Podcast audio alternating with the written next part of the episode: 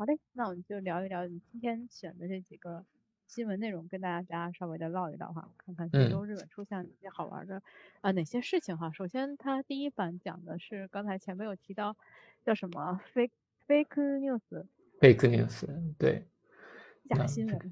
对，这个左上的这个图还挺有名的。左上，左上这个，这个当初也是被各种报道新闻，这个各个这个新闻的这个台都出来报道说，这个出了这种 fake news 啊，他这装的那个是你 tele 是吧？装的是你 tele 的，然后弄了一段这个岸田的这个讲讲话啊，但实际上好像是人换头，用换头的这种技术，啊来做的这么一个假动画，嗯。这个是换头的这个好像，呃，我昨天看那个电视的时候，它有一个谷歌的最新的那叫什么 AI 的一个手机，嗯它出的一个，是照完相以后，它可以帮你 AI 修你的脸，所以修你的脸就，然后你拍完以后你没你笑的不够自然啊，或者是你想更大笑一些，它可以帮你替换。哦，现在好像这种 AI 的动画的好像还挺多的。我记得不是还有个技术是那个说 AI 用 AI 来换，就是比如说我在说中文的时候，然后它能够提取我的声音，然后把我的声音实时翻译成日语。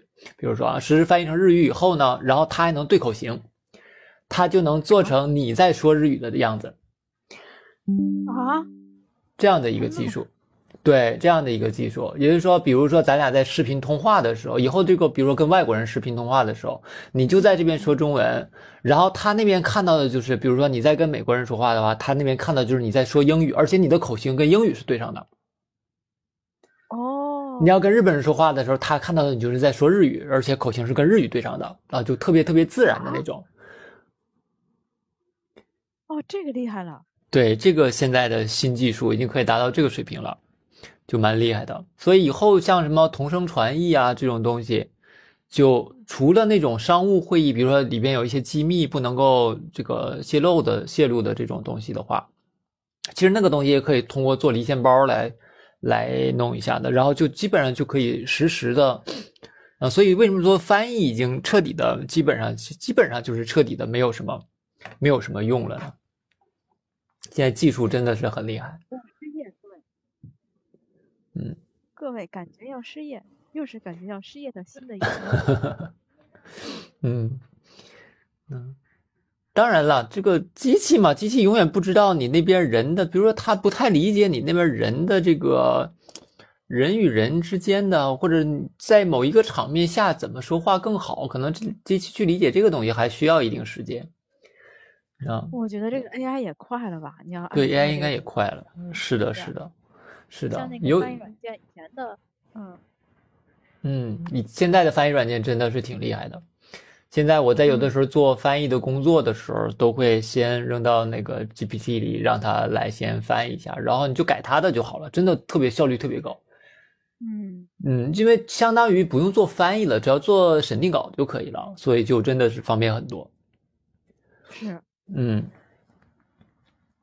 而且他也能够，他那个语气啊和什么的都都很能够按照你的要求去修改什么的。对对对，那但是细致的工作还是有的。你像我最近在给一个书翻译，翻译一个书，翻译一个那个对外汉语的书，把它翻译成日文的那个东西的话，比如说在翻译的时候，你就要看他的这个书里这一课，他讲的是什么。然后我怎么能够翻译成日语以后，让日本人看到这个句子，才能想出来啊？这个大概是用那个语法吧？你懂了吧？就是不是说按照日本人在百分之百按照日本人在这个场景下说的话来翻译，而是要给他一点点提示，让他能够逆推回原来的这个中文应该是什么这样的一个状态来翻译。那这种的话，可能还就还需要人这个手工去做一些调整，是或者人去思考一下怎么样？但是，嗯。如果也不知道，如果把这个要需求什么都告诉都告诉这个 AI 的话，说不定 AI 也能做到。嗯，这个这个也有可能也能做到啊。但是我我什么时候去试一试啊？现在的 AI 好像还不行。嗯。嗯，现在他还没有那么高的理解能力。嗯嗯，哎，那这个是这这个这几年吧，就是网上有的一些哈虚假虚假新闻哈。嗯嗯嗯，虚假新闻的种类是吧？像左上的这个是 AI 换头换的。右上这个也是，右上这个图片，这个特朗普的这个图片也是，他的这个图片也是好像换头做的，逮捕的本来是一个其他的人，好像是还是怎么样，是做的一个怎么生成的一个图片，也不是真的图片。嗯，对，这几个号，然后我们再看看他的下一版，他从这个新闻里面，然后他讲到了。就在网络上面会有一些虚假的这种新闻内容，就是也不算新闻内容吧，虚假的这种消息哈，需要大家嗯冷静判断哈，沉着应对。嗯嗯，以前的话大家都是觉得信息信息太这个少了，后来现在就是这种网上的信息越来越多，所以现在的话就得去怎么说啊，就得去选择，一个是对信息的。信息的甄别是吧？是真的信息还是假的信息的一个判断能力。再一个，说这个东西，嗯，对你是不是有用的东西是吧？对不对？是不是有用的东西？哎，这个都需要一些能力判断的能力。所以现在好像人感觉，嗯，这种这种东西的判断能力，好像应该从小就学习学习啊。我就特别特特别害怕孩子在家里面看那个那个短视频，短视频真的很。短视频真的真的哦啊，你能理解，对吧？小朋友看短视频的话，真的是确实不好啊。他一个是短视频这个东西就长的也就一分多钟，它里边的东西的逻辑性也很差。它本身也不是为了传达逻辑性的，而是而是为了怎么说调动你的情绪的，调动你的这个这个这个怎么说呢？一些一些什么？激素的分泌的，类似于激素分泌的那种调动你情绪的东西比较多一些，所以呢，这个东西看多了以后，对人的这个脑子，我真的觉得看多了以后，对人的脑子是一个有一个很坏的影响。那所以，我我还是建议看长长视频，然后看一些比较有逻辑性的，他是要为了把一个事情讲明白的。比如说看那种，你看那种三段式的，对吧？前面先介绍一下要点，然后开始展开讲，最后再总结一下。这种东西，常看这种东西的话，对自己，比如说。自己去整理信息和发布信息也是有好处的，嗯，但是看短信短短短视频的话，真的就挺可怕的 一种感觉。那注意一下哈，不一定就是真的。就是我们一先转了以后，我们发现，哎，原来它是它是一个假新闻。这个情况，嗯嗯，还有好多类似的，就它不是假新闻，但是它是什么？它是那个呃，这个这个时间并不是当下的。比方说啊，对对对。然后他用了以前的一些视频啊，嗯嗯嗯，像其他地区的，像我我在网上看到的好像是，呃，之前热海那边不是有一次泥石流嘛，嗯，那他拿那个泥石流的视频，当时的新闻视频，然后套在了现在地震的这个，说说日本在这个地方发生了这个，哦，身体滑坡啊什么之类的，就这些，嗯嗯，这样的也这几年我觉得挺多的。对对对，搜这个，比如说我想做一个什么信息，这个比如说我弄一个公众号是吧？我想吸引一下点击，然后我做一个哎关于日本的，比如说地震，它是个热点新闻。做的时候我就上网上随便一搜一搜是吧？我想让它有什么就有什么，是什么时候的图片呢？我也不管了，就拿来就用，对吧？所以就这种的话就是需要甄别的。然后我也经常会收到就国内的朋友给我发一些信息，说你看日本发生这个事情，日本发生那个事情，然后我一看我就。就我就说这个不是现在发生的事情吧？嗯，他他虽然在最近，因为他那个报道也好啊，或者是这种短视频里面流露流流出的这些内容，他没有具体的去写是哪一年发生的。嗯嗯嗯。他只是写最近怎样怎样了。啊，其实那根本就不是最近的，那已经是好几年前的一个事情。因为你什么时候发的信息上面都是最近怎么怎么样嘛，对吧？对，所以这个对，所以这个写新闻什么的时候啊，这个措辞什么也挺重要的啊。有的时候就是，哎，就公众号这些公众号那些在养号的时候，他们互相转嘛，对吧？转的时候你一看发布啊，发布是二零一四二二四年是吧？一月份的，这差不多是什么什么。地震吧，实际他可能本身就是转的。他这帖子虽然最近发，但他可能转的就是两年前的东西了。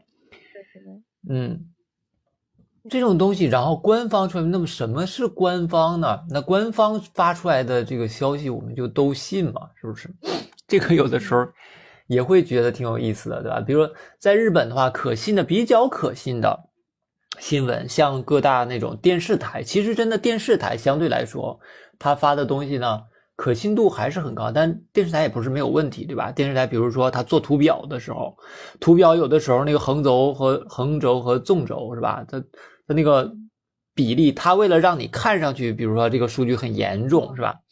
它可能从零开始，下一个尺度是一千，一千往上是一千一，你知道吗？它跟一千到一千为止的距离和一千一的距离是一样的，那样的，就它经常会画出那种很很神奇的图，然后。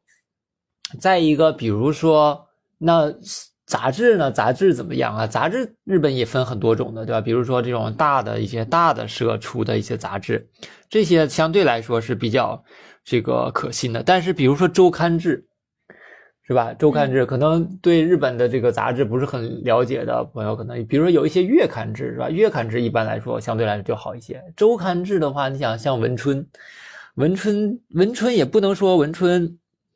里边写的都是假的，但是文春经常给你放新放大新闻的时候，它其实有很多东西是很夸张的，也不能敢不敢说它全是真的。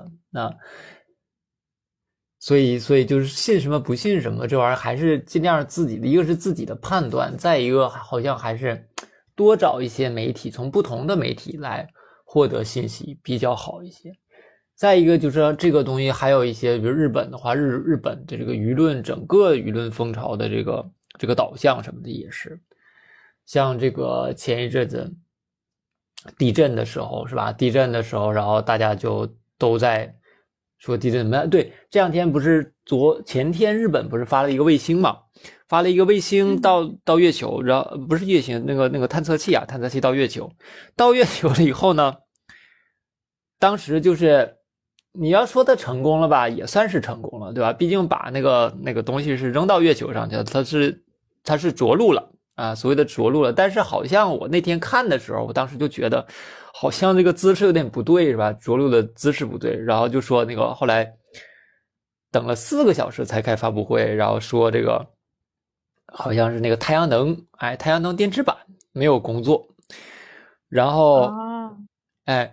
然后你去观察它那个其他的新闻，你看的时候就知道，它那个它那个太阳能电池板是基本上是集中在背部的，背部的。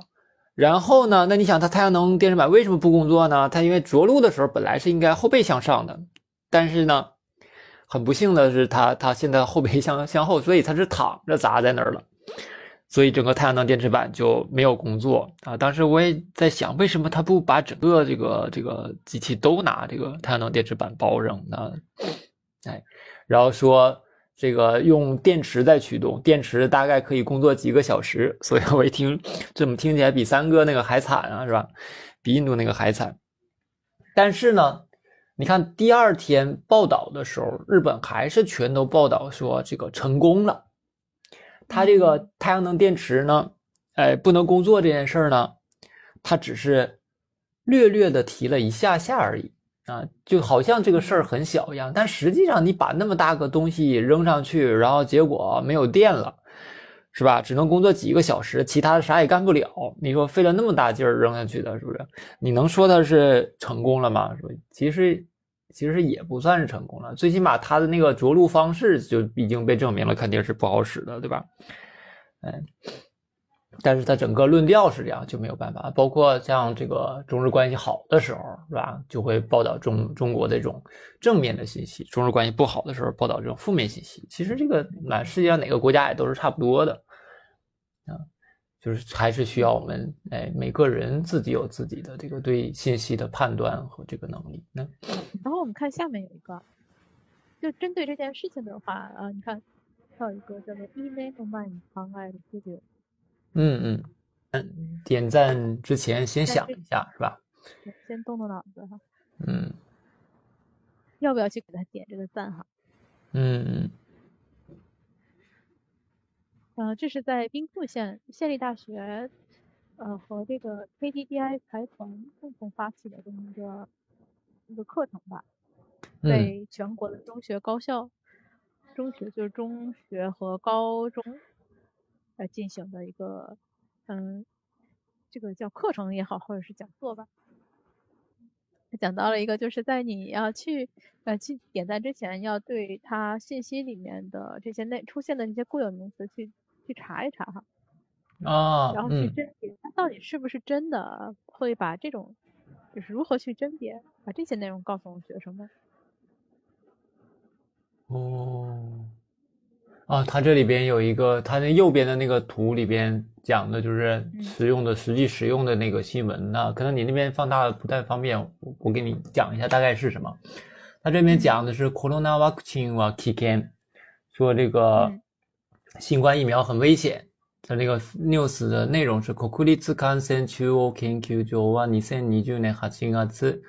コロナワクチン接種後、ラットの98.7%が3年以内に死亡と報告。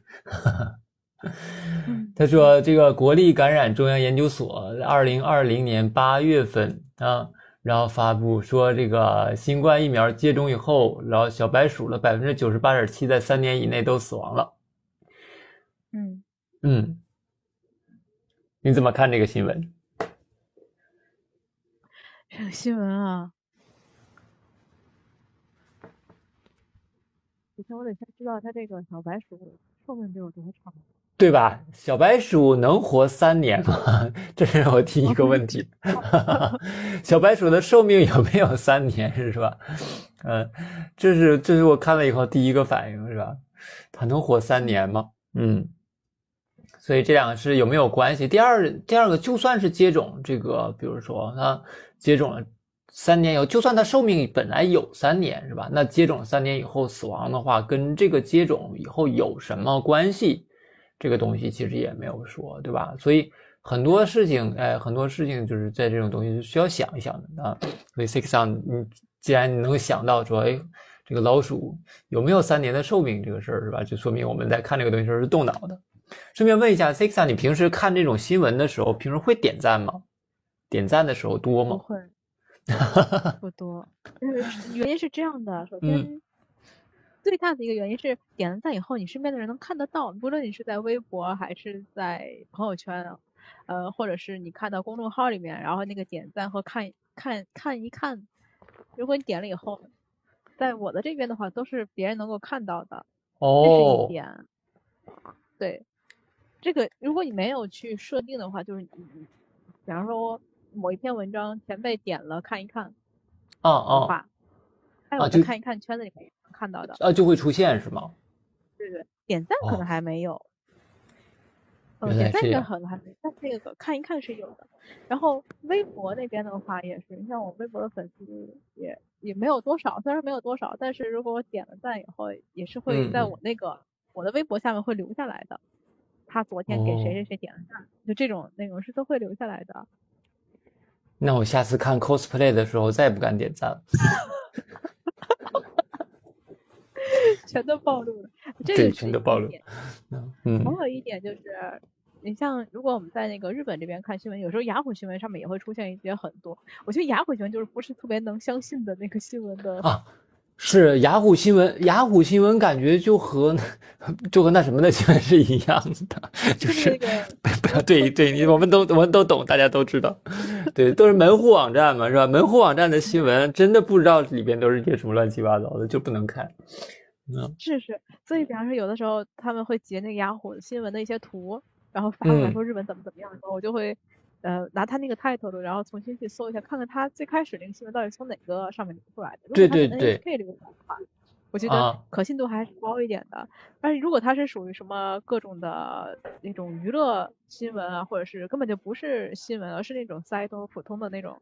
某一些网络上流出来的话，我觉得就可信度就打大打折扣。对对对，有一时有些时候真的那个新闻一看什么这个有的新闻它真的是从那些叫周刊制的网上面来的，有一些是从从这种大的，比如说 A N N 啊或者什么这个 n i t e l 啊，呃 HK 啊，哎这些这些比较大的新闻网站，从这些比较大的新闻网站来的信息呢，一般来说，因为他都是比较专业的记者，真的去采访以后得到的一些信息，可能这个东西并不一定正确，或者他有他自己的倾向，但是呢，假的东西还是比较少一些，就纯假的。但是那些小报的话，真的就。那编辑不一定出去，天天可能就坐在家里 门头写一个，是吧？就开始往外登，哎，反正看了对你也没什么影响的，都是这样的新闻，很多都是，嗯，这样的一个情况。我觉得这个这个这个或者是说这个讲座吧，嗯，这种东西还挺好，帮助学生们去思考一下，就是这个我拿到了一个内容以后，我从哪些方面我去验证它也好，或者说我从哪些地方可以去质疑它，嗯。这个东西的话，整一个这个，比如说课程的话，像他这种中小学的课程嘛，比如说搞一个啊，就是就是看一下，就做一个试验，看一下信息在这个这个同学里边传的时候，究竟会发生什么样的变化的这么一个实验，说不定也挺有意思。就是比如说给小朋友们跟他说，我现在告诉你一个事儿，你可以稍微添油加醋的，比如说用你自己喜欢的方式讲给你的朋友听。啊，然后讲一圈以后，看最后听到的那些人会变成什么样的，是吧？嗯，就已经都变变应该对，应该会变很多，因为每个人听到信息的时候，他接收到的信息就是本身就是不一样的嘛，重点就是不一样的。嗯嗯，好的，这个是我们刚才看到的那个，嗯，在网上发布这些新闻的一些内容哈。嗯，那我们往后走，直接跳到下一版。嗯，来到。关于这一周哈，日本都发生了哪些事情哈？也不光是日本，可能还有全球哈。嗯，首先是一月十四号，一月十四号是上周日，上周日，上周日跟前辈聊的时候，我们也提到了，你说什么？说那个日本的大学入学考试哈？对对，入学考试就是上周日嘛。嗯，今年今年参加的人不到五十万人。嗯，这个新闻，这个新闻用不了几年就就会在中国也会出现的。参加高考的人数骤减，对，然后大学合并什么的，肯定是会这样的。嗯嗯，我们看一下，他说这个呃大学入学，我们之前有提到叫三八线的，在那个考试中心进行的那种统一考试。嗯，今年的报名者四十九万一千九百一十四人，是。去年的，呃减比去年减少两万多人，也还行吧，我感觉。嗯，哎，我不懂。两万多人，两万多人百分之，那不就百分之五了吗？百分之四五，百分之四少了百分之四，是吧？明年再看吧，说不定明年也会会更减少。那然后再看看前年的数据，感觉感觉现最近几年真的少。不过上次也说了，这个少呢，不光是因为说日本的这个少子化的问题。还有一些现在这个大学的入学的形式本身，现在在日本也发生了很大变化，有很多直接走走那个 O A 的，就是高中推荐的，或者是这个呃那个叫什么大学的自主的选拔，就是你来自己写给自己推荐自己。一种是学校推荐，就像类似我们保送生；一种是你自己自荐，自荐的时候，然后我经过一些审查，我觉得你可以就要这样的。像日本的话，因为日本本身就有体育生，对吧？就是这种体育特长生，他们也是有的。尤其是私立学校，像什么早大、早大，包括我以前在清应，我们都很喜欢棒球生，因为每年就为了干干倒对方，然后所以我每年都要收几个这个棒球的特招，嗯，来参加这个东京六大。他们平时也不怎么太上课，也不是说不怎么太上，老师什么也知道是棒球部的，就咱们学校几乎就是全都是棒球迷。真的全是棒球迷这种的，你想开个就是跟早稻田打打比赛的时候，我们我们会放我们学校会放假的啊，就到这个就到这个程度，我们会放假去看的，所以所以就是每年就为了保这些学生，各个老师对这些学生也是不怎么抓啊，然后他们平时也就是训练啊，然后就为了打打比赛的这种的，而且从什么早稻田呢，早稻你看早稻田大学的那些。这个投手，他们一般早稻田比我们还是要强强的。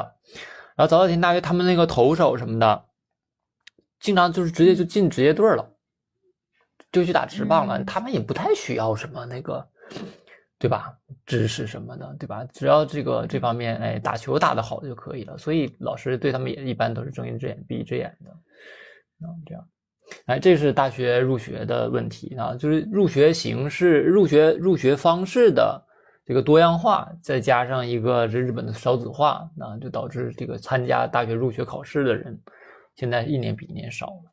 嗯，有人问这个考试包括外国人吗？啊，有有外国人去考，但不是外国人这个入试。外国人入试是这样的，有两种方式，一种是你去参加这个共同 testo，就是你像日本人一样，你和日本人一样考试。但是这个 Q S testo，因为它里边是有这个古文，当然外语你可以选中文，啊，这个这个就很占便宜了。然后其他的都是跟日本人同样的考法。实际上这个题是比。是比这个留学生考试要难一些的，那肯定是要难的。它里边出的那个日语，最起码日语题是要难很多的啊。但是日本人也是就那就那样考的，也就那样，就跟我们考中文一样，就大家中文高考的时候，中文都考了多少分啊？是不是？高考你中文考一百二，是不是也很也很厉害？就算挺厉害的吧？对吧？作文也是会扣很多分，日本人也一样啊。这咱们中国去也是一样的。然后还有一种叫做外国人特别入试，这个外国人特别入试的话呢，是外国人跟外国人竞争，跟日本人没有关系。那么好处是什么呢？好好处都有，比如说你想进东大的学部，你想进东大的学部，你想进理三的话，你走外国人入试基本上是不用想的，都是几年可能能出一个。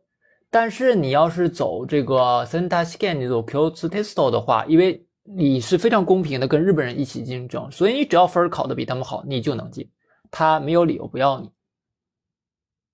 嗯嗯，呃，你在在参加这个东京大学的校内考就没有理由不要你，所以每年呢进这个东京大学的人里边呢，可能走这 Q S Testo 的人还会多一些。进东大学部的话，那另外现在有很多人就直接从高中就已经。留学了，开始留学了，所以他们高中的话，如果你高中是在日本读的话，那你就不能参加这个，呃，留学生考试，就只能去跟日本人一起参加 Q S Test。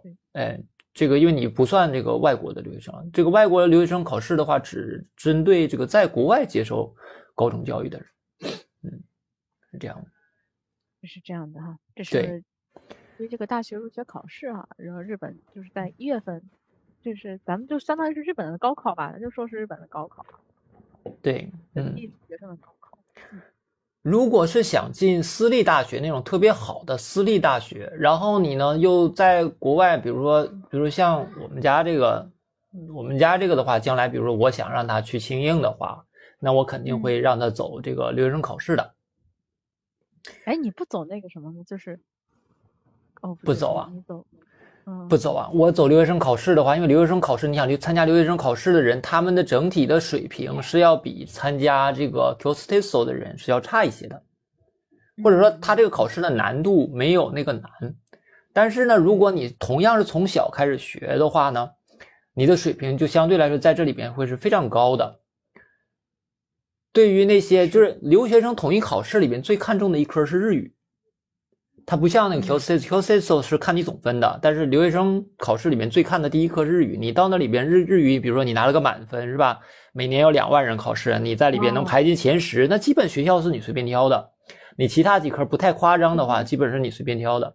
所以你如果很厉害的话呢，你又是没有在日本上过高中的话呢，其实应该走这个，走这个 Q C T S O。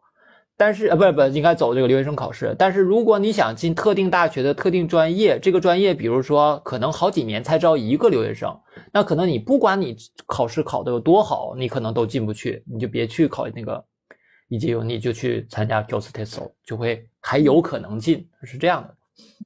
嗯嗯，大家了解了吗？大家如果有这个需求啊，或者是对自己就你可能。自己没有这个需求了，就孩子有这个需求的话，欢迎大家下来 慢慢唠。嗯，对，但是这个东西的话，孩子的话，其实还慢慢慢慢看。孩子的话，先先把日语学习 弄起来就行了。啊，因为到时候变成什么样，对，到时候变成什么样也不知道呢。那，嗯，这个是什么？大哈兹，大哈兹不是咱们上次说那个大发嘛？大发面包车那个大发，我记两个星期、两三个星期前吧，好像去年就就聊过了这个。那，就是的，是的。因为在安全安全性上面，哎，给这个作假啊被取消了。然后最近日本有很多关于为什么日本的企业好多都在作假的这么一个，有这么一个新闻。啊，不是不是，咱不是咱报纸里面，是别的地方，我在别的地方看到的。那就说这个，因为因为其实日本的这个技术还是很先进的，很多时候。但是呢，就由于随着你技术的先进，这个要求越来越高，要求越来越，他老觉得你老是应该进步。进步到一定程度以后呢，就进 他就进步不了，就很难再进步了。嗯，像比如说以前这个索尼随身听，你用过吗？用没有。随身听，你随身听没用过？是 CD 机，你是从 CD 机开始那那个时代的呗？我是从 MP3 开始的。MP3 开始哦，那哎呦，CT3 好年轻。我是从 从我是从随身听开始用的。随身听，我小的时候还没有随身听的嘛，后来有了随身听。对，随身我是从那个那个复读机开始的。复读机，复读机吗？嗯，比如说索尼的那个随身听，索尼的随身听一开始出来的东西就非常非常好了，就非常几乎就已经达到完美的水平了。就磁带机的话，所以你说那他后来的话，他还要继续卖这个东西，那玩意儿又不坏，那个东西生产用个十年二十年，你看那个。你看那个这个这个《新世纪福音战士》里面是吧？伊卡利信吉真丝真丝呢，随身听用了几十年，他爸给他的，他还能用呢，是吧？那个东西就不坏不坏，所以怎么办？你要为了卖这个东西呢，你就只能给它换壳，芯儿是不坏的，不换的，而且越来怎么里边的东西其实质量越来越差，嗯，里边的东西质量真的是越来越差，你像。这方面东西还有，比如说我买我家的那个电视，我家电视买的是夏普的，夏普后来卖给台湾了，夏普的面板的那工厂卖给台湾了。我买的那台呢是日本的原装的面板，那台电视特别厚啊，当时现在的机器都是超薄的那种了，那个机器特别厚，但是那台机器的面板真的好，它的那个黑色特别特别的漂亮，就是就是你听黑色特别漂亮，是不是觉得有点奇怪？就是液晶的话，一个是黑色要黑，一个是白色要白，就是它那个层次，它的灰度的层次要要好，表表现感要好。然后那个日本的那个那个黑色的那个就真的好。后来出的台湾产的那个面板的黑色就看起来就发亮，就是灰蒙蒙的一种黑，它就差了很多。所以有些东西不是说越发展就越好，有很多时候就开始偷工减料，就越来越差了。嗯嗯，所以像这种达哈兹也是一样的，或者说游戏机什么的也是一样的。你看这个 PS 五最近出了个 Slim 吧，出了个瘦版的，瘦了以后不一定就好，它瘦了以后有很多件儿可能用的就没有原来好了。它有会就它会在结构上有一定的改进，比如说在这个。呃，换气上面，比如说怎么能够这个让这个里边的热热散的更好，散热更好一些，它在这方面有一些改进，但它里边用的件儿可能就不好了。他会发现哦，这玩意儿好像我用个更差一点的，好像也没什么事儿，然后结果越做越差。它有很多时候是这样的，所以标准越来越高，然后用的件儿越来越差，就会导致他们就只能有的时候就靠造假来降低成本，然后来。糊弄过去，他们本身没有暴露的话呢，你说这车不能开吗？它也能开，也行的。但是呢，被人揭出来以后呢，就说你不合格了。他很多时候是这样的。嗯嗯嗯，这是关于就是比方说电子类的这些产品，你像我们所处的是医药品行业，其实医药品行业大家可能没有特别的关注的话，可能不知道，就是日本从二零二零年一九年开始吧，呃，如果你关注医药品的相关报纸的话，你会发现它经常会有。比方说医药品不合规召回，从市场召回，呃，还有这个药厂要求停工，停工叫停产停工，我们国内叫什么？呃，就是有点像违反 GMP 要求。所谓的 GMP 就是医药品行业的一个叫做什么 Good 什么来着？呃，优就是生产的一个标准，违反这个标准的话就要停产停工，然后整改。你会发现医药品的这个特别的多，从最有名的最有名说最有名嘛？就是最大的一起是有一年的那个日本血液什么来着？嗯他们生产嗯血清出现了一个这个问题，然后要求召回。这个是有有一次，然后后面还有一次我忘了是呃小林，但是不是小林制药啊，小林工业好像是，嗯，他们生产药品把那个呃催眠的一个成分在什么药里面加了催眠，就是把两个药的成分给弄混了，就导致。有的人就是开车的时候，他喝了这个药以后，他就出车祸，就是那年出车祸的频率特别的高。然后去调查发现，他们都喝了同一款的药，治头疼还是止疼的？你们有上过新闻，我记得，就日本的医药品方面其实也挺多的。嗯。但是不是跟大家说说日本的医药品就不行啊之类的啊？这样也不是这样。你会发现它有两种类型，一种就是这种确实是做错了不合，哎，都是应该说是做错了。不合规，啊，有一部分是属于什么？它跟最开始的，你像这个一个药品，我要开始生产，你要向厚生劳动省进行申报、提交登录，嗯嗯，然后你的所有的东西必须得按照这个登录上的内容去进行生产，无论是你的原料还是你的辅料，你加多少必须要按照这个要求。但是随着这个时间的流逝，有些东西以前能做，现在做不了了，那怎么办呢？他们就会选择说，我稍微改一改。哎，以前的话只能用水去作为溶剂，我现在稍微加一点点的酒精，它就能溶溶解溶解得了，加一点点的，但是这个酒精最后也能蒸发出去，最后的总体的内容里面不含酒精的，可是你这个就属于违反规定了。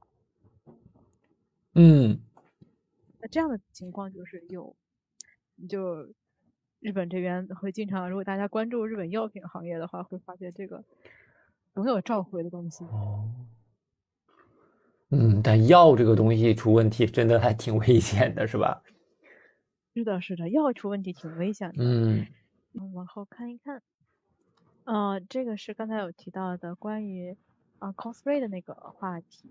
嗯，他在说的就是日本的一些嗯有名的这些历史设施，然后会有这种来做那个 cosplay 的人来来。拍摄一些照片啊什么的，然后，嗯嗯，拍一些照片，还是挺有意思的。嗯，没事，我觉得他们这个想法就比较灵活。当然了，他这本身他 cosplay cos 的也是日本的传统的一些，或者是从他的传统文化里边衍生出一些角色，对吧？他肯定他肯定不会 cos 美国大兵 的样子，然后跑这来。那那真的是脑袋 脑袋进水了，对吧？嗯，但是，嗯，但 cos 一些日本的角色到这种日本的，哇，我觉得国内的 coser 可能就会很想到这边来 cos 一下，对吧？会觉得比较有意思。在爱知县这边有一个明治梅吉木拉明治村，就如果大家感兴趣的话，可以去看一看。然后那个，你像明治村，它这个里面有一张照片，嗯，是那个三重的这个这个这个场景和，这个感觉就在那个明治村的那个屋子里面是也都有。它那个整个一个建筑是仿照以前的那个建筑去建的也好啊，或者是移过来也好，它里面那些东西也是保留着以前的那个感受。呃，我们进去的时候，它是有讲解员的，但是不是讲解的人都会每个来的游客他都给你讲解，然后他有时间，他是两点有一次，然后四点。如果你赶上了的话，他讲解那个东西就非常的有意思，你自己看可能看不懂，他给你讲的话就能告诉你这个之前是谁住在这儿，然后他他这个建筑物当时是仿照了，比方说欧美的哪些特点来做的，等等等等，他会给你讲的很有意思。哦。大家要来的话，嗯，还是挺推荐的，而且是对一个历史感兴趣的话，很推荐。嗯，嗯哎，另外，真的就是我对这种日本的这种传统的这种，就古老的建筑的这种修理，他们真的是非常下功夫的。像这个，呃，京都什么的，京都不是专门就有嘛？这个修寺庙的或者修这种神宫的，专门有这种木匠，然后他们还有专门学校，专门学这个东西。嗯，然后我之前我看日本的一个，日本那有点像什么，像方豆的那种，那个就是给你投资的那种，就是你到这来说你的梦想，就会有人给你投资，他们都是一些嗯。天使投资人那种感觉，有个孩子就说，他就给毕业生投资。有个孩子就说，他自己想要去学这个米亚代格，就是修神功的这个木匠，他想去学这个东西。他说，日本现在修这个能修这个东西的人呢，也是非常的少了。然后修这个东西的学费的话，是有多少钱？需要多少？三百多万吧。然后学多少年？然后会跟着师傅，师傅会领着他去各个地方去修这个东西。他因为他自己好像是什么，就是京都的人，当地的人啊，但家里没有钱。然后他的他的学校的校长来领着他来的。然后当时就是因为他们学校的校长就是这帮投资人给投的，投的开的这个学校，因为他们觉得这个学校不能没，就给他投资开的这个学校。现在他要领他的学生来说，给他学生学生求学费，这样的。啊，嗯，其实我觉得挺有意思的，因为什么？因为像我，我不是在沈阳嘛？沈阳的话，我们沈阳也有个故宫的。嗯，啊，沈阳故宫，沈阳故宫的那个墙啊，包括那个那个门前的那个门前，以前沈阳门前有个叫下马庄的这么一个东西，就是官员到这儿了就要下马，然后你得走着去进去。那个下马庄本身，我们那个那个地方以前那个那个故宫门前的路通车的，后来有个人喝多了，把那下马庄撞撞断了。好嘛，啊，然后包括这个门的修缮，还有那个狮子，还有这个城墙什么的，真的修的修的时候，就你就是拿水泥糊上了。比如说坏的时候，不是用老法，或者是去重新烧一批那种以前的不是琉璃瓦嘛那种，都没有了。没有了以后，然后就修的时候都是都是拿现代的那个东西修，然后就看起来就很糟，涂的那个涂料什么的，一看都是啊，就就感觉什么亚斯珀，那看起来就没有文化感了。的那个东西修的，还有一些中国，比如有一些文物，以前那个一个大的什么是铁牛还铁狮子什么忘记了，国内不是当时说修的时候还是石狮子。特别大的一个东西，修的时候给它盖了个亭子嘛，说怕太阳晒坏了，盖了亭子。然后结果盖完亭子以后，人几千年都没坏的东西，盖完亭子几年就坏了，因为里边潮气散不出去，因为里边的潮气散不出去了呀。嗯，对，下雨的话，里边那个潮气就被腐蚀了，就裂了。裂完以后拿钢筋给绕上的，绕上以后，结果就越绕越坏，然后里边就给它打骨架，就像我们人做手术钉钉一样，钉钉完以后就全碎了之类的。就听了以后就觉得很。就觉得很很难过，你知道吧？就是这些传统的东西，真的用传统的那些古人的智慧，是吧？人家是怎么能把这个东西做到千年不倒的，是吧？这个东西，就因为我们修了一个什么东西保护它，反而因为我们当年就觉得，哎，这样是不是可以了？就是一些没有这种传这些知识的人去整的啊，这个整坏了，这种就觉得很可惜。嗯，哇，好可惜啊，是吧？嗯。哎，这个是关于这种嗯文化文化传统留下来的那些，对，就是那些文化怎么说呢？现现代产生的就是新的建筑也好啊，或者是新的信息也好啊，包括很多人现在大家平时在家里都是喜欢拿个手机在那儿看一些东西是吧？但是看完这些东西以后，实际上呢，就是怎么说呢？留下的东西不多。真的是这个一时的快乐会比较多一些那没事了多去溜达溜达是吧？看一看传统的东西，这些东西真的因为有一天它就会没有了，就不见了。随着时间慢慢就会不见了的。能保护的我们保护保护，保护不了也尽量看一看是吧？能让它只要大家都去看这个东西就不会没。如果大家都不去看了，这个东西就没了嘛。就像那个以前看那个叫什么来着？夏目友人帐里面有一个有一个，我记得有个妖怪，就是就是他是个神，是吧？去参拜他的人越来越少了，去参拜他的人越来越少，对信仰他的人越来越少，他就最后就会消失不见了嘛。就是这样的一个东西。就是我们如果想要什么东西好的话，最好的办法就是花时间和花钱在他身上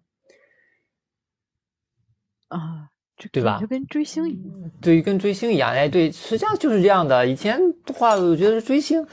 为什么要追星呢？或者是哎，为什么追星的时候，哎，我们要比如说他带的东西，他带的东西跟他有什么关系啊？我们说为什么要花钱呢？后来你就是喜欢他，你不希望他没有，对吧？你不希望他不见了，是吧？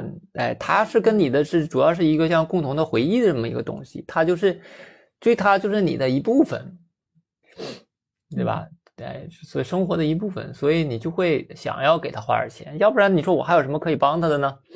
这种感觉呢，哎，哎，这个是关于这个 cosplay 的这个内容哈，延展出来的。下面的这一版它是讲的日本酒的一个事情。嗯，日本酒，米どころ日本酒を学問。叫什么？酒オロジ。啊。酒オロジ。好好好。还有这样的一个词是吗？酒オロジ。酒オロジ，这是一个造词呗。嗯。酒オロジ。好。酒オロジ。 嗯，这个酒オロジ，挺有意思的。哎，这是在研究怎么做酒吗？大概是跟酒有关的一些科学相关的内容。哦，真的牛！你你给那个左下那个圆圆形的图打开看看。那个圆圆球圆球的图，这个吧。センターには蛇口から日本酒が出てくる設備がある。 厉害了，在他们这个研究中心，打开水龙头就能喝到酒哈。これはすごい。嗯。这个上班也是边上班边喝酒。嗯。他是研究一些，比方说跟那个酒的发酵的酵母啊等等的这些都有相关的，不同酵母发酵出来的酒的味道应该也是不一样的。你看他这个第一张图，这个我们是叫新泻吗？还是新 仪？新泻。这个新泻，新泻大学的这个日本酒学中心的副中心长，就是这位。嗯。啊，他后面的这个这些酒啊，哇。这要喜欢喝酒的人可好了，在这个 地方上班。是，是日本酒真的种类太多了。我就看那些日本酒介绍日本酒的书，每一个都标成自己里边至少一千种的。嗯嗯，咱们中国白酒也是种类很多，是吧？嗯。然后日本酒名字起的真的挺好听的。对对对对对，是吧？一般叫什么什么山的比较多。这还好，哎，这个日本酒，如果大家感兴趣的话，可以去呃去去去看一看这一版的内容，他讲的还挺好玩的。嗯嗯，包括他这个森达会研究什么内容哈，跟米相关的应该是。有朋友问说，日本酒是不是喝起来像低度白酒？是吗？前辈给说一说。嗯，第一啊，我就很少喝白酒。哎，啊，因为这个我酒量不是很好，白酒呢我不太会喝，不知道一口下多少好，有的时候一口下去就开始晕了。啤酒的话我大概还知道，因为啤酒杯的话一一瓶倒完以后五杯或者四杯啊，我看着这个杯我就知道大概我应该怎么喝，但是白酒不知道啊，白酒。然后这个日本酒，你要说像不像低度白酒？这个朋友们，低度白酒是多少度？咱们国内喝白酒低度也得三十五、四十三吧，是不是？差不多。那日本酒才二十度，有的二十度都不到。你喝着，它肯定不会像低度白酒一样。嗯，对吧？应该也不太一样，也不太一样。味道不一样，嗯。日本酒是比较它偏甜的，你喝起来可能会更像什么？像韩国的米酒，更像那个感觉吧。度数的话，韩国的那个什么真露那个烧酒什么都比它度数要高的。那真露的话，在可能在国内大家会觉得喝起来像什么低度白酒那个感觉，是吧？嗯。但是日本酒的话，喝起来就很甜的一种感觉，嗯。日本酒，然后日本酒一般分这个热饮和冷饮两种方法。我个人是比较喜欢冷饮的，但好像这玩意儿也是分酒的，有些酒适合热饮，有些酒适合冷饮，不一样。对，嗯，那你去点的时候，他还会问你是要热热的还是要凉的？对对对。那我比较喜欢喝的一款日本酒叫“上善水のごとし”，叫上善如水。嚯，这听上去好。对，这个纯是从中国抄抄过去的词，呃，但是这个酒呢，我为什么觉得好呢？因为第一，我不能喝，那这个酒特别的淡，这个酒度数也低， 喝起来就跟水一样，也没有那个辣味儿，就是就是感觉带一点点甜味儿的水，啊，度数真的很低那个酒，然后所以我就很喜欢。我第一次喝这个酒的时候，觉得哦，这个是我能喝的日本酒。啊，然后我的日本朋友也跟我说，嗯，对，这个酒就是日语就叫 “nomiyasu”，nomiyasu，那特别的，但是这酒这酒不贵，这酒这酒多少钱？可能就两千日元左右，可能一瓶，可能便宜的它有各种款，有什么大陈酿什么的，还有这种普通的，普通的可能一千多日元，就七百五十毫升那种，嗯，大陈酿可能稍微贵点，两三千日元，就很便宜的，很便宜的。它不是什么贵的日本酒，就日常喝还挺好的。我以前有一个朋友，他跟我说，呃，就是如果你想知道你自己喜欢哪一种酒的话，你可以尝试去那个居酒屋，就是稍微好一点的居酒屋。来个农民后代吗？不是不是，酒类比较冲比较多的那种哦，呃居酒屋，然后去看他那个，嗯，他一般比较好一些的。居酒屋的话，它那个酒的种类会比较多一些，然后你可以去点点一个来慢慢的来尝一尝。比方说你这次去的时候点这几款，然后下次去点另外几款，然后你对比一下，可能从里面能挑出你你对你来讲的话最呃容易入口而且你喜欢的那款，以后你就可以去单点这个，或者是自己去买这个。嗯嗯，但是好像。但是好像不能不能那什么，不能一次试完，全喝一遍的话，喝到后来就哪个都差不多了。试完喝还行。以前刚来日本的时候，还特别喜欢在那个日本料理店或者是居酒屋里面打工，就是对他那个呃调那个酒也很感兴趣。哦。日本他们有一些那个叫什么沙瓦，各种的沙瓦。嗯嗯，cocktail 系呢。还有对 cocktail 那些鸡鸡尾酒。哎，对，是的。嗯嗯。还挺挺好玩的。刚我刚来日本的时候，在那个店里打工，就对他们那些怼来怼去的很感兴趣。后来就自己去买，然后自己瞎怼。因为他啊，我也干过这个事儿，我也干过这个事儿。干过这事吧？干过。有一个优势，优势就是他在这些店里面卖的酒，基本上在超市都可以买得到，大一点的超市。是的，那 Donkey Hotel 就行了，就在 Donkey 买就行了。唐吉唐吉诃德里什么都有，而且唐吉诃德里酒可便宜呢。真的是挺便宜的，然后我家也是，对，对，以前我家里冰箱啊，这个冷藏室里全是酒，冷藏室里光光装的全是酒，然后家里有全套的调酒设备，没事了就 给自己调一杯。你看我酒量不好，但是我特别喜欢调鸡尾酒，没事了找朋友来家里边吃火锅，啊，菜什么都你们买，我提供饮品。没事，在家开发一个啊，开发一个什么东西，挺有意思的，嗯，有意思。就大家打工的时候可以去尝试找一些这样的工作，又好玩又那什么，对，给自己的生活增添乐趣。对，嗯。OK，那我们往下走一走哈。嗯。哎，好，再往后走的是这个长崎市的无人岛，也叫做军舰岛，大家有了解吗？嗯，璧山五十年，它居然变成了长崎市的世界文化遗产啊！不是变成了，它就是哈。当年是上面有个煤矿是吗？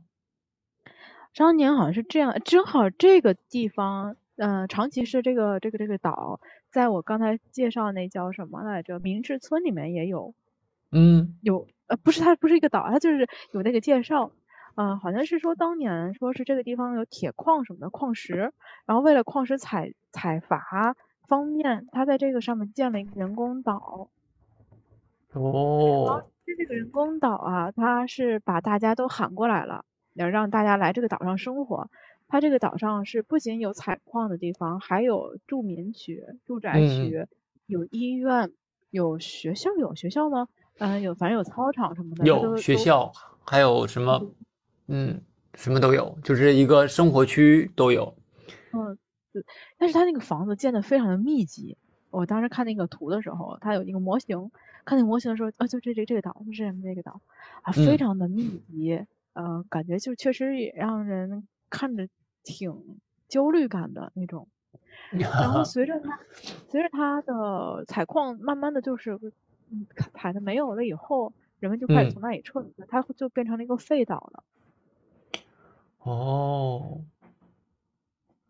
就是个矿山岛是吧？跟这个虽然叫军舰岛，但是本身跟军跟战争还是没有什么关系的，是吧？好，我不知道它跟战争有没有关系，还是说它就是为了战争的那个些军需所以去建的？我具体这块我不太了解。我当时听我那个比较懂的朋友他给我讲过，然后讲完以后瞬间我就给怎么听左耳听右耳右耳出的那种，就知道有这么一个事儿。嗯嗯嗯。我查了一下，好像说当时的人口密度是世界第一，达到了东京人口密度的九倍以上。上面学校、寺院、神社、派出所、电影院、理发店，什么都有。嗯嗯，就是一个城市，小城市。但是这个岛宽一百，就是宽一百六十米，长四百八十米。这么大一个岛上面住着五千人，嗯，很密集。一百六乘四百八是个什么概念，朋友们？四百八十米走路的话，走路的话大概七分钟，对吧？从这头走到那头七分钟，然后这边的话一分钟。嗯嗯嗯，围着岛走一圈十多分钟就够了，二十分钟都不用围着岛走一圈可以去参观一下这个地方，从二零零九年开始是可以上的。哦啊，是有叫我查的是哦，跟看吉马九里克 cruise 游船呢，还要签一个还要签一个保证书。但是也也能上能上是能上，但是它是有组织的那种能上，不是说随意的啊，不是随意上，对，要签一个保证书。保证你还下来是吗？我在上面干嘛呢？上面什么都没有。保证书上有第一个不进入参观区域以外的区域，然后不跨越栅栏，不弄脏设施设施和破坏设施，不喝酒，不抽烟，不不不用火，然后不要什么大声的喊，不要使用这个啊，不让用无人机，而且。嗯，不能航拍啊，然后遵守诱导和指示。然后对，还有一个还有一点叫狗咪瓦莫去开的，垃圾要带回去。嗯嗯，这个岛啊，大家如果感兴趣的话，可以去查一查哈，在长崎市。嗯，好的，那基本上就是这些。其实本来还想有一个，就是想说那个朝日小学生在这。周的十六号的时候，他有讲到一个日本的关于各种税的这个事情哈，但是时间有点太长了，我想就先就不聊这个，以后再有时间的话，或者是聊到关于那个税金相关的时候，我们再再说。好的，好，下一次聊一聊那日本的苛捐杂杂税是吧？嗯，好，那我们就是这周的日本的新闻内容哈，大家如果对这周内容感兴趣的话，然后手上没有这份报纸。然后也想订阅一下朝日中高生新闻的话，呃，一个是朝日中高生新闻，还有就是每日小学生，还有就是朝日朝日小学生，嗯，这这三个新闻，大家如果想订阅的话，可以戳一下我或者是前辈，我们前辈这边是有一个新闻订阅订报的这个活动在的哈，嗯，可以订订一年，那前面也可以给大家补一下。好的，另外做个广告啊，我最近我准备要晚上的时候，每周的二四日的时候晚上要呃晚上要开一个新的从零起点开始的日语的一个班级啊，但是我的班级呢一般来说，呃，主要就是大家一起读书，从绘读各种各样绘本来学日语的这么一个班级，从零起点开始能跟上，而且保证都能够读明白。然后，但是呢，就是如果大家是那种考级的愿望的话呢，可能就就不太适合。如果大家短期就有要考级的需求的话，可能不太适合。如果大家是想要开始学日语，想要学的呃有意思一点，能够长期坚持，然后能跟大家一起开心的，并且比较有成就感，那因为我们读大概一个星期就可以读个一两篇。这个像小说啊，或者是各种各样的文章啊，这样的东西啊，一个星期能够完成一篇，然后每个星期都会有新的东西，这样的一个学习方式啊。如果对这个有兴趣的话，那欢迎最近关注一下我的 B 站的频道啊，或者是直接加我微信也可以。然后，呃，里边会有这个预告啊，什么时候开始开这个试听课？大概从下个星期开始会开始开这个试听课。嗯，那正好等前辈开试听课的时候可以。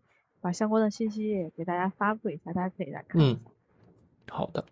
那这就是纯零基础是吗？就是五十音都没有学过也可以。对，五十音都没有学过的也可以。每次都是从五十音开始。都没有学过就可以读绘本。